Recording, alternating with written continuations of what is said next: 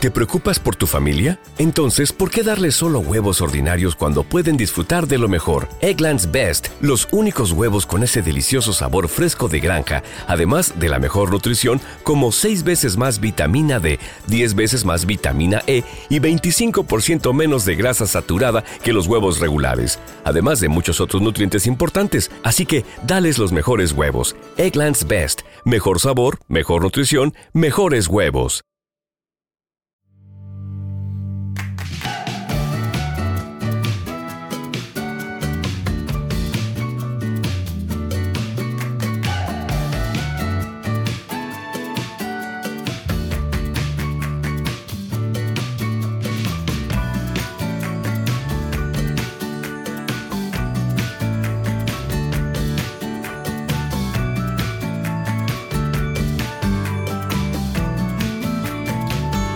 Bienvenido al capítulo 19 de Eureka, un podcast de Emilcar FM sobre innovación, productos y curiosidades sobre los mismos. Mi nombre es Fran Molina y si me lo permites estaré encantado de poder compartir contigo este espacio de entretenimiento y aprendizaje. En este podcast quincenal vamos a disfrutar de muchos productos innovadores. Analizaremos el éxito de alguno de ellos y, por qué no, el fracaso de aquellos que las compañías han tratado de enterrar. Te mostraré algunos conceptos claves de la innovación y la creatividad de manera amigable. Entrevistaremos expertos en el campo de la innovación que con sus empresas han conseguido crearse un hueco en el mercado. Y además, rendiremos tributo a aquellos inventores que un día pensaron en hacer algo que cambiaría la forma de pensar de la gente. Si te pica la curiosidad, Eureka es tu podcast. ¿Deseas saber más? Eureka. Hola, ¿qué tal? Ya estamos en este capítulo 19 de Eureka, vuestro podcast sobre innovación y nuevos productos de la red de Milcar FM. Y como siempre esta semana, ya sabéis, empezamos hablando de noticias y eventos relacionados con la innovación que he sacado de diferentes medios para comentarlos con vosotros y saber también vuestra impresión. Espero que disfrutarais del tema que tratamos en el anterior capítulo, en el capítulo 18, que hablamos del juego de mesa Los Colonos de Catán o Catán. Es un juego de mesa, como dije, muy divertido, entretenido y que además puede favorecer el aprendizaje de algunos conceptos, como vimos en el capítulo, de negociación comercial. ¿Y qué tema vamos a tratar hoy en el capítulo de Eureka? Pues bueno, el producto que voy a tratar hoy, que quiero hablar con vosotros, es el Walkie Talkie. Es un producto que eh, los más antiguos del lugar quizá hayan utilizado bastante cuando eran más jóvenes y alguno quizá lo utilicéis hoy en día en vuestro eh, entorno laboral. Es un dispositivo que, como veréis, permite la comunicación a distancia no simultánea. Veréis que es el precursor de lo que hoy en día es el teléfono móvil, que casi todos llevaremos en el bolsillo. Pero bueno, no me quiero adelantar, vamos a hablar un poquito primero de las noticias y luego ya del eh, walkie-talkie. Y como siempre vamos a comentar algunos conceptos claves sobre innovación relacionados con este producto y que esta semana van a ser la canibalización de productos. Y tranquilos que no nos hemos vuelto locos aquí en Eureka, no nos comemos a nadie, pero el concepto de canibalización de productos nos viene muy bien para tratarlo en relación al eh, walkie-talkie, como decía antes, otros productos que surgieron de ese concepto original, como son el teléfono móvil. Pero bueno, eh, antes de eso, ya digo, vamos a empezar con las noticias. Eh, quisiera también, antes de empezar también con las noticias, avanzaros algunas novedades que vamos a tener en Eureka. Aquellos eh, seguidores fieles a Eureka que estén dejando sus reseñas en iTunes, etcétera, van a participar en un sorteo muy interesante. iré poco a poco desvelando la información para generar expectativa. Preanuncio, ya sabéis, lo vemos también aquí en Eureka. Así que aquellos que queráis participar en ese sorteo, que como digo va a ser bastante interesante, tenéis que poner vuestras reseñas en iTunes y seguir bueno, las indicaciones que os daré en su momento para poder adquirir ese, producto. Bien, pero empezamos con las noticias. Os he sacado hoy eh, cuatro noticias. Cuatro noticias que además algunas de ellas están muy relacionadas con el tema que tratamos hoy aquí, que es el walkie-talkie. La primera noticia me ha chocado bastante, eh, lleva por título IKEA retira su bicicleta eslada por un fallo en la correa de transmisión. Bueno, no sabía que IKEA también vendía bicicletas. Ya hemos hablado aquí en alguna ocasión también de los productos de eh, IKEA o IKEA. Y bueno, pues la verdad es que IKEA vende de todo. También ahora parece que vende bicicletas. Em, la diversificación de los productos de esta empresa no tiene fin, como diría David Sassi en nuestro podcast Perspectiva de Milcar FM.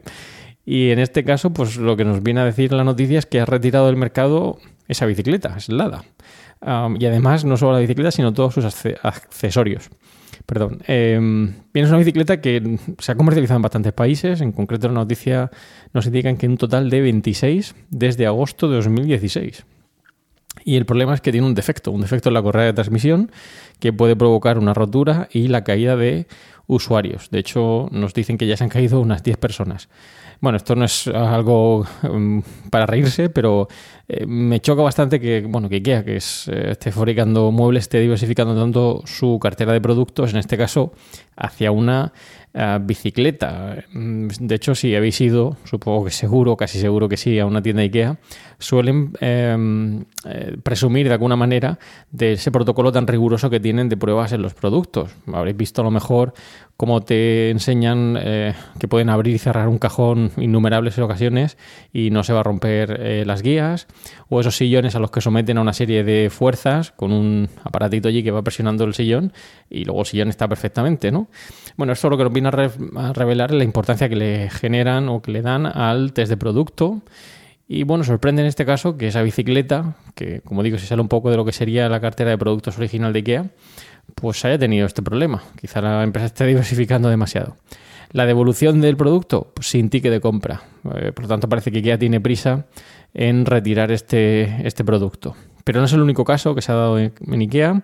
En Estados Unidos, por ejemplo, se han retirado la cómoda eh, Malma, eh, porque ha habido varios niños que, que, bueno, que han sufrido accidentes, ya que esa cómoda, si no se fija la pared, pues bueno, se le cae encima al niño y bueno, eh, puede causar bastantes problemas. Yo creo que uno de los mayores problemas que tiene esto es eh, las instrucciones. Si habéis visto las instrucciones de IKEA, son muy minimalistas, quizá demasiado. Algunos ni siquiera las ven, eh, pasan por alto las instrucciones y van directamente a apretar tornillos. Y bueno, eh, quizá pues por un lado hay que hacer un mayor hincapié en esos test de producto, de los cuales presume IKEA, y luego unas instrucciones eh, más coherentes o más detalladas para evitar este tipo de problemas. No es tampoco el único producto, yo me he enfrentado también a algunas devoluciones. Eh, a veces uno es consciente de, que existen este tipo de problemas y otras veces pues, se lo encuentra cuando llega a la tienda y observa cómo hay un producto que al parecer pues, ha tenido un defecto y te anuncian que si lo llevas pues te devuelven el dinero. Pero claro, eh, salvo que te contacten uno a uno, a veces puedes estar utilizando un producto con importante riesgo, a veces incluso eh, productos muy sensibles o que pueden causar algún daño a los niños. Bueno, ahí os dejo la noticia, como siempre, las notas del programa, para que le echéis un vistazo y veáis un poquito más lo que os he comentado aquí.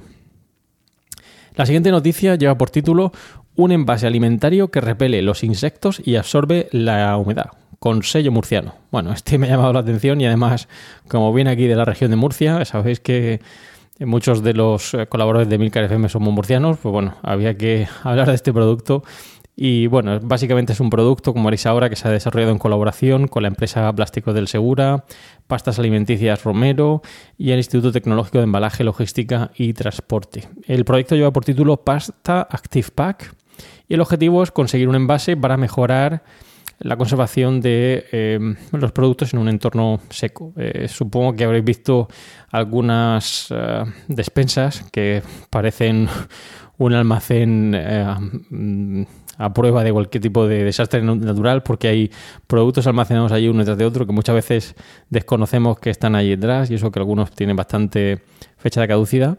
Pues bueno, este envase lo que nos permite es eh, repeler insectos y absorber la humedad, por lo tanto es ideal para guardarse o para productos que se guardan en, en despensa y evitar estos bichitos que podrían entrar en, estos productos. ¿Cuáles son los resultados del envase? Pues bueno, nos anuncian que se ha reducido la contaminación por insectos en entre un 80 y un 90% en comparación con otros materiales utilizados en envases similares. Por lo tanto, una innovación a tener muy en cuenta y que, ya digo, como además viene de la región de Murcia, ¿por qué no hablar de ella? La tercera noticia también habla de envases, eh, hoy hablamos de bastantes envases y mmm, esta ya no es tan cercana, ya viene de Estados Unidos y lleva por título Las latas que se enfrían solas llegan a los supermercados. Un titular que llama demasiado la atención. De hecho, ya nos avanzan, según dicen, es una de las mayores innovaciones tecnológicas de la, invención de la nevera. Bueno, me parece una afirmación demasiado rotunda. Y lo que se consigue con estos productos, o lo que hay de este producto, son latas autorrefrigeradas. Es una lata, como veréis ahora, con unas características muy peculiares, que permite que se refrigere sin necesidad de meterlo en la nevera. Eh, se están poniendo en venta en los supermercados 7-Eleven en Estados Unidos con una bebida que lleva por título, uf, esta va a ser difícil de pronunciar, Physics Sparking Gold Brew Coffee en California. ¿Eh, Natán? Esto casi parece alemán. Bueno, es una lata de café, una lata de café que incluye un mecanismo de giro en la base del recipiente que al girarla pues libera una cantidad pequeña de CO2 que enfría el contenido en 90 segundos. Eh, por lo tanto, si no tenemos una nevera a mano comprando este envase y girándolo, solo hay que esperar esos 90 segundos para que el envase, como nos dicen, se reduzca la temperatura en 30 grados. O sea, 30 grados en un minuto y medio, bueno, algo muy considerable. Eh, está desarrollado por eh, una empresa, Joseph Company International. Eh, la empresa, según nos dicen, ha necesitado 15 años de investigación y desarrollo para este producto. Parece mucho, mm, no sé, para el desarrollo de este envase. Y además tiene algunas limitaciones. Es que añade 150 gramos de peso a lo que sería el envase en sí, por lo tanto, bastante más pesado si lo vamos a consumir sobre la marcha a un precio de 3,99 dólares, que como nos dice la noticia es casi más del doble que una lata de Coca-Cola. Y bueno, eh, ya existen otros productos similares que utilizaban gases, pero que el problema es que eran muy contaminantes. Pues en este caso, utilizando este CO2, pues se consigue enfriar la bebida eh, muy rápidamente. Eh, bueno, sí, es una opción a tener en cuenta. Tendrá su público, sin duda. y es una innovación a tener a tener en consideración, pero mm, el aumento de peso más el aumento de precio que supone tiene que tener muy justificado el hecho de que una persona se gaste esto en este tipo de envase. Vamos a ver qué tal le va a la empresa y le deseamos lo mejor, como siempre, para ver si esta tecnología acaba poniéndose en marcha. Ya veréis que hoy con el producto que vamos a hablar hay también em, una diferencia con respecto al inventor de la tecnología y al inventor del producto en sí. Eh, y en este caso, bueno, es una tecnología que se ha aplicado a las latas de café, pero quizás se podría aplicar a otro tipo de productos o comidas, etcétera. Y la cuarta noticia, la cuarta noticia que lleva por título Máquina de escribir de tinta electrónica. Bueno, es un producto lanzado en Japón, eh, Pomera, y el objetivo es un dispositivo portátil para escribir con tinta electrónica. Mm, bastante curioso, básicamente como un Kindle con teclado enganchado abajo, eh, no sé si alguno lo tendrá. Se venden en Japón desde hace bastante tiempo, tiene una pantalla monocromo y una duración de la batería de 20 horas con dos pilas. Bien, eh, bueno, básicamente es como una máquina de escribir portátil que podemos utilizar, pero como decía, al fin y al cabo lo que hace es añadir un teclado o un dispositivo de tinta electrónica. Podría ser perfectamente un Kindle de la empresa Amazon.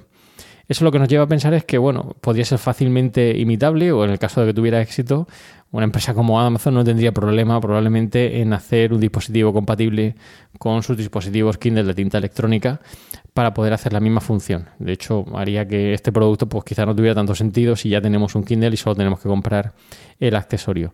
Una vez escribimos, pues bueno, se puede transmitir la información a tu teléfono a través de código QR o tarjeta microSD. Sabéis que el código QR en Japón está muy entendido, aquí quizá no tanto, pero bueno, tenemos la opción de esa tarjeta microSD.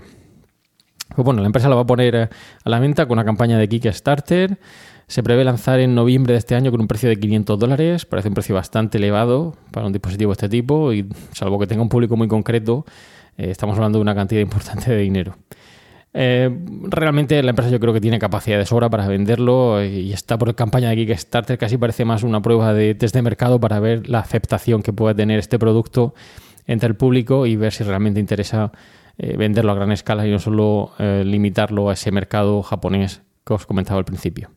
Por lo tanto, hay un riesgo importante de canibalización, que hoy vamos a hablar de la canibalización, al igual que ocurrió en su momento con las máquinas de escribir y los ordenadores. En este caso, pues un Kindle podría, como decía, incorporar ese teclado y canibalizar eh, a este producto, Pomera. Pero bueno, ya veremos qué tal le va con esa campaña de Kickstarter y hasta. It's time to get your checking account to zero with free checking from PenFed. That's zero ATM fees, zero balance requirements, and zero time spent waiting for your paycheck to direct deposit because you can receive it up to two days early. Open your account with just $25 and see how big zero can be. Apply online today at penfed.org slash free checking. Early direct deposit eligibility may vary between pay periods and timing of payer's funding. To receive any advertised product, you must become a member of PenFed, insured by NCUA. ¿A dónde nos lleva? Pues muy bien, vamos ya al tema principal del capítulo de hoy, que como sabéis es el walkie-talkie. Es un producto que eh, quizá algunos eh, utilicéis, como decía, en vuestro entorno laboral, pero que tiene una larga historia. Ha recibido diferentes nombres: eh, walkie-talkie, transmisor, receptor portátil, comunicador portátil, bueno, diferentes nombres, como decía. Y algunos quizá lo recordéis también como un producto de vuestra niñez, ya que a los que ya estamos centrados en, en una edad, pues lo hemos utilizado como juguete, eh, ya que era muy demandado en nuestra época, mm, pues eh, para utilizarlo con amigos, familiares, en casa, etcétera. Al igual que la semana pasada, cuando hablábamos del Catán, pues bueno, el walkie-talkie también era un regalo estrella en muchos, muchas listas de comuniones, ya que era un producto que llamaba mucho la atención porque nos permitía comunicarnos uno a uno y hacer pues como que jugábamos a espías o similares. Pero bueno, ahora vamos a hablar con más detalle del walkie-talkie. Vamos a empezar por el inventor. Como decía, eh, y lo avanzaba en las noticias, hay que distinguir em, en este producto, en primer lugar, quién o a quién se le atribuye la tecnología detrás de este invento, que sería Al Gross, que empezó a trabajar en esta tecnología entre 1934 hasta 1941. Em, pero realmente el, el, creador del primer dispositivo como tal, del walkie-talkie, sería Donald L. Hinks, que crearía el modelo Hink C58 eh, y que sería el walkie-talkie o el precursor del walkie-talkie tal y como lo conocemos hoy en día. ¿Quién creó el walkie-talkie o quién empezó a desarrollarlo a gran escala? Pues la empresa Motorola. Eh, pero Motorola no siempre fue Motorola. Antes de 1947 Motorola se llamaba Galvin Manufacturing Corporation. fue fundada por los hermanos Paul y Joseph Galvin bajo el nombre de esta empresa y que, como sabéis, pues recientemente, o si no lo sabéis, os lo digo yo, recientemente ha sido adquirida por eh, la empresa Lenovo. El primer walkie-talkie que lanzó eh, Motorola fue en el año 1940. El modelo era el SCR-300, eh, que fue diseñado por Dan Noble y era un equipo para ser transportado en una mochila. Lo habréis visto probablemente en algunas películas bélicas, ya que esa mochila pesaba 16 kilos pero la ventaja es que el alcance podía llegar eh, de 16 a 32 eh, kilómetros. Por lo tanto, como veremos ahora también, tenía un componente eh, o una utilización en, temas bélicos pues muy importante en aquella época. Eso sí, tenía un funcionamiento mm, muy, muy complejo, pero tenía esa, mayor autonomía y ese mayor alcance que podía ser utilizado en, en estos conflictos. Más tarde Motorola fabricaría otro modelo, el SCR 536, que lo llamarían Handy Talkie, eh, que sería la abreviatura de, eh, o la abreviatura sería HT, ¿no? que probablemente lo hayáis visto también en algunas siglas en algunos dispositivos. Podía ser eh, sostenido completamente en una mano y pesaba alrededor de 2,5 kilos con un alcance de 1,6 kilómetros. Bueno, un alcance muy poquito, muy reducido en comparación con los dispositivos que hoy en día se comercializan por parte de Motorola y de otros fabricantes. Pero se fabricaron más de 100.000 unidades de este producto y de hecho la patente fue registrada por Motorola el 22 de mayo de 1951. Más tarde pues aparecerían otros modelos como serían el SCR, eh, perdón, el ANPRC-6, bueno, no voy a aburriros con cifras, perdón, con siglas, eh, pero bueno, hay muchos modelos posteriores. Pero lo interesante de este producto es, como os decía, que mm, pues se puso, pues, eh, digamos, tuvo una, gran utilización en los primeros conflictos bélicos, sobre todo en la Segunda Guerra Mundial. Y ya más tarde, después de la Segunda Guerra Mundial, pues le daría un uso un poco más amateur. En Estados Unidos, pues hay una gran afición a estos radios aficionados que habréis visto en películas como Frequency eh, y similar. Y hoy en día pues se utiliza mucho también en, muchos eh, sectores, eh, policial, bomberos, empresas, etcétera. Pero también como juguete, como decía, pues algunos lo hemos utilizado como juguete, algunos de los primeros walkie-talkie incluso incluían un sistema de código Morse de aquella manera que prometía, prometía de alguna manera eh, codificar los mensajes que nos enviábamos o hacer como que, que hacíamos de espías, ¿vale? Bueno, ¿cómo funciona? ¿Cómo funciona Walkie Bueno, no voy a entrar en muchos detalles, yo no soy ingeniero, pero simplemente diré que funciona con un sistema de válvulas termoiónicas. Pero sí que me interesa destacar un tema fundamental y es el hecho de que incluye un canal que se denomina Half Duplex, donde solo una radio transmite a la vez, aunque cualquier número puede escuchar. Esto es muy interesante ya que uno, de los walkie-talkies actúa como emisor y el resto, si es que hay más de uno, pueden actuar como receptores. Y además incluye un botón, Push to Talk, o con sus siglas PTT, que haría que inicie esa transmisión. Em, de hecho, ese botón Push to Talk eh, llegó a estar en, algunos eh, teléfonos móviles, como el mítico N95. El funcionamiento, pues nada, pulsamos el botón, emitimos o grabamos el mensaje y le llega a todos los receptores que estén bajo el mismo canal de ese walkie-talkie. Ya digo, un funcionamiento muy sencillito, pero ¿qué problema tenía? Pues bueno, que no todos pueden hablar al mismo tiempo, tenías que esperar a soltar ese botón para poder utilizarlo. De hecho, si habéis visto a algunos niños utilizando un walkie-talkie eh, pues no están muy acostumbrados y todos aprietan el botón al mismo tiempo y eso hace que la comunicación pues, sea un poco engorrosa, porque realmente no hay comunicación, se escuchan solo ellos mismos. Pero bueno, lo interesante de este producto es que eh, fue el precursor de lo que hoy en día todos o casi todos llevaremos en el bolsillo, que es el teléfono móvil. Motorola fue pionera en este campo desarrollando ese walkie-talkie pero la ventaja del teléfono móvil es que sí que permite esa comunicación bidireccional, no hace falta ese botón eh, push to talk y realmente pues sí que nos da esa comunicación en movilidad que demandamos hoy en día para poder comunicarnos en cualquier momento.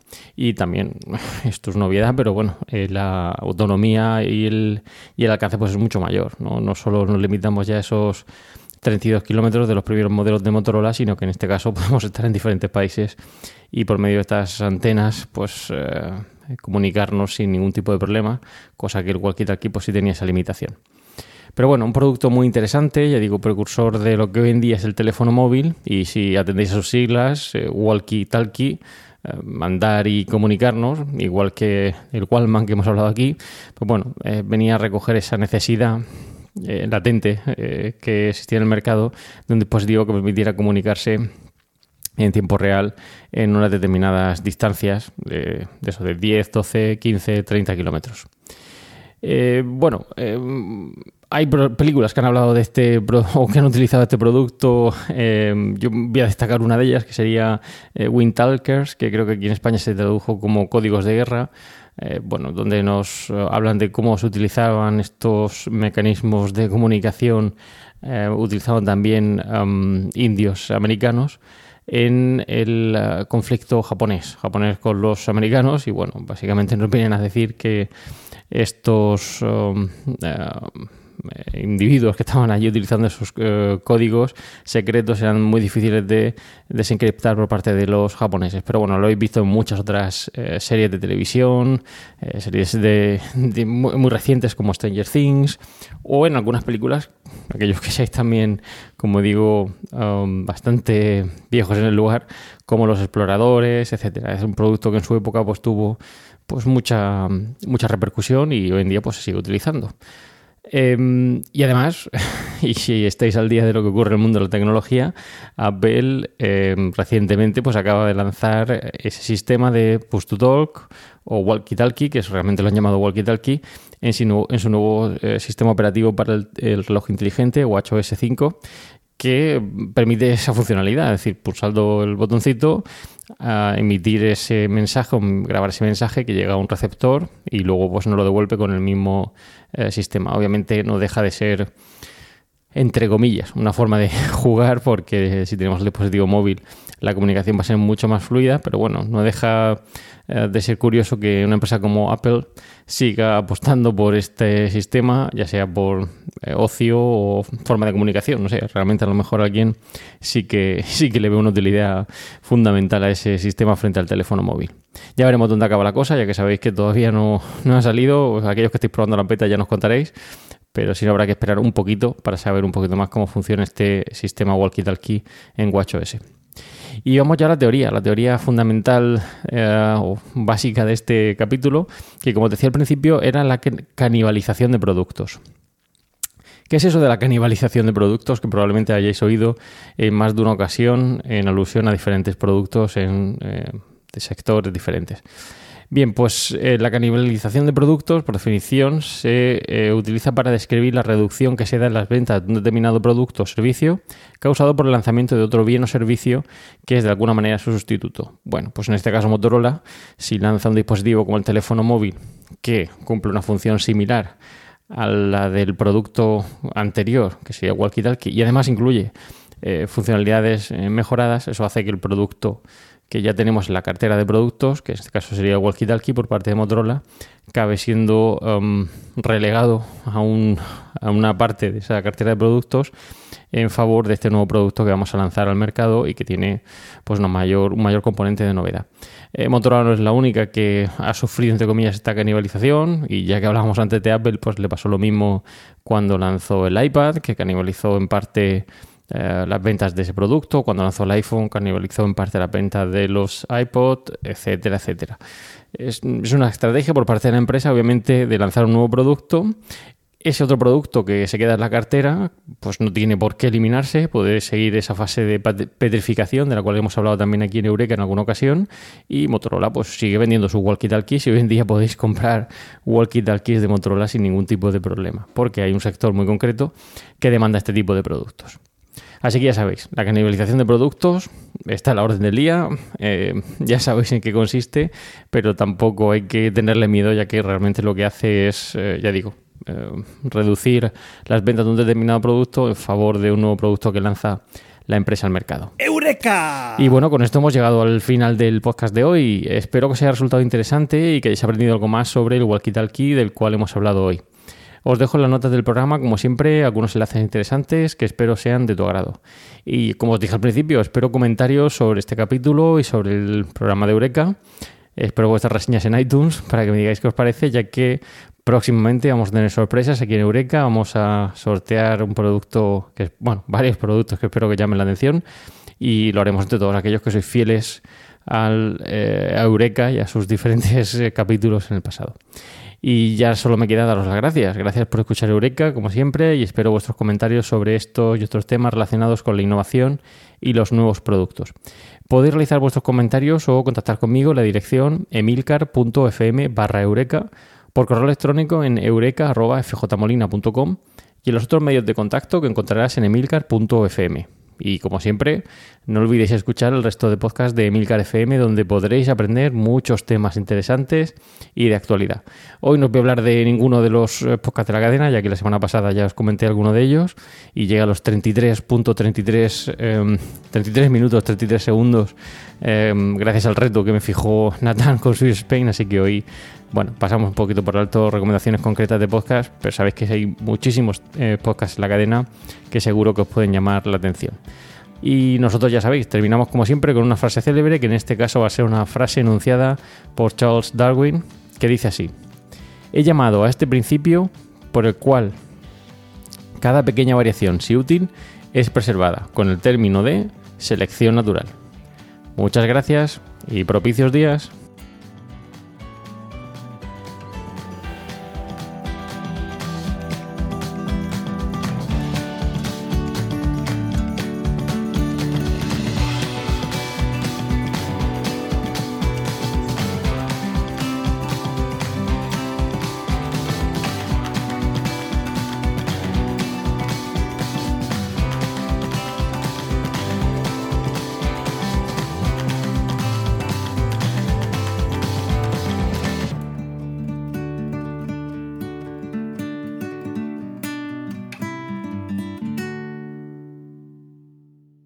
With the Lucky Land slots, you can get lucky just about anywhere. This is your captain speaking. Uh, we've got clear runway and the weather's fine, but we're just going to circle up here a while and uh, get lucky. No, no, nothing like that. It's just these cash prizes add up quick. So I suggest you sit back, keep your tray table upright, and start getting lucky. Play for free at LuckyLandSlots.com. Are you feeling lucky? No purchase necessary. Void where prohibited by law. 18 plus terms and conditions apply. See website for details.